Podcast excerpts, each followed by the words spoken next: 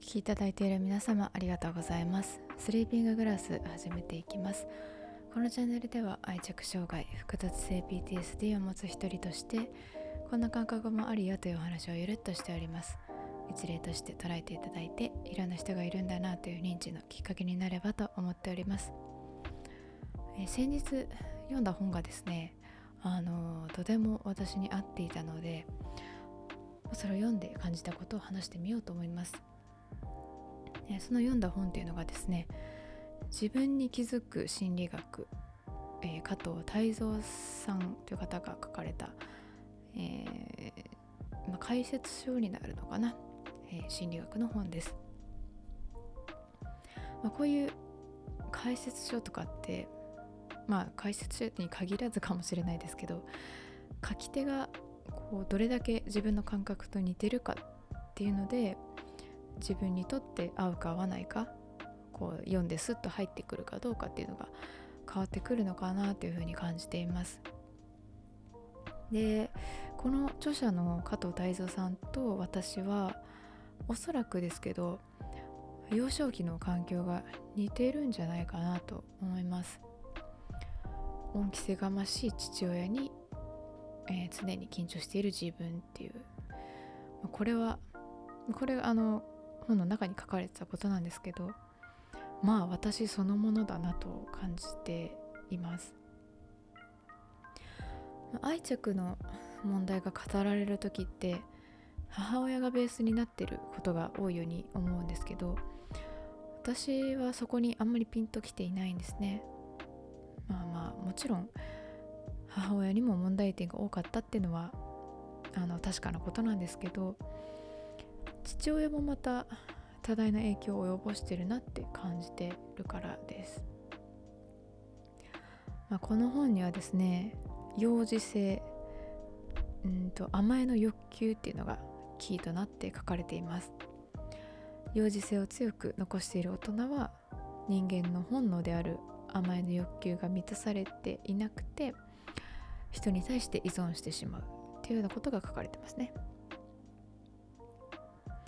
で私の父親っていうのはまさに、えー、この本に書かれている通りですね。愛とか正義とか道徳だとかっていう言葉を使って甘えの自身の甘えの欲求っていうのを満たそうとしてました、まあ、せっかくやってやったのにとか恩着せがましく言いながら実際には自分の思いを満たしたいだけっで過去に、えー、日本の連ドラで「アットホームダット」っていう作品が、えー、あるんですけど、まあ、久しぶりにこれを見ててですね。この本を読んでこう考えるとまあ、そのアットホームダットの主人公である山村和幸はですね幼児性を強く残した父親そのものだなって思いましたね。そのドラマ自体はこううん家族愛の感動物語みたいに仕立て上げられているんですけどまあ実際にはうん過酷な家庭環境を美化しているだけみたいな気がしてきましたね。まあ今になってみるとですけど。だからまあこれがドラマとして描かれているってことは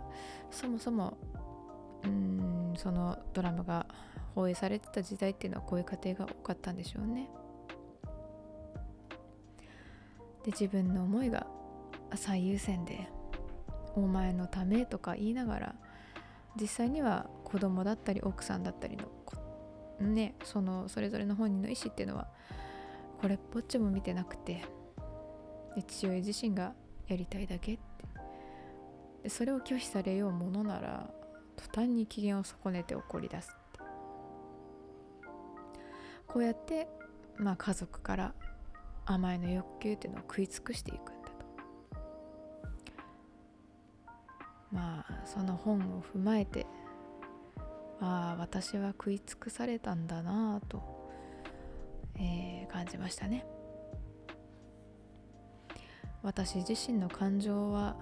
まあ、うん、よしとはされずこう感じなさいっていうふうに植え付けられて怖いのに怖がってはいけない嫌いなのに好かなければいけない興味がないのに楽しいと感じなければいけない全ては父親自身の欲求のためにで私が最後に家族と過ごした時もう1年以上経ってますね。1年半2年ぐらい経つのかな。その時父親はですね夕日が綺麗に見えるあの公園に連れて行きたいんだっていう風にね言ってました。今から行こうよと。私は出かけたくなかったです、まあ、家族で出かければ必ず両親は言い合いになるし、まあ、冗談の範囲で済むとしても声を荒げるから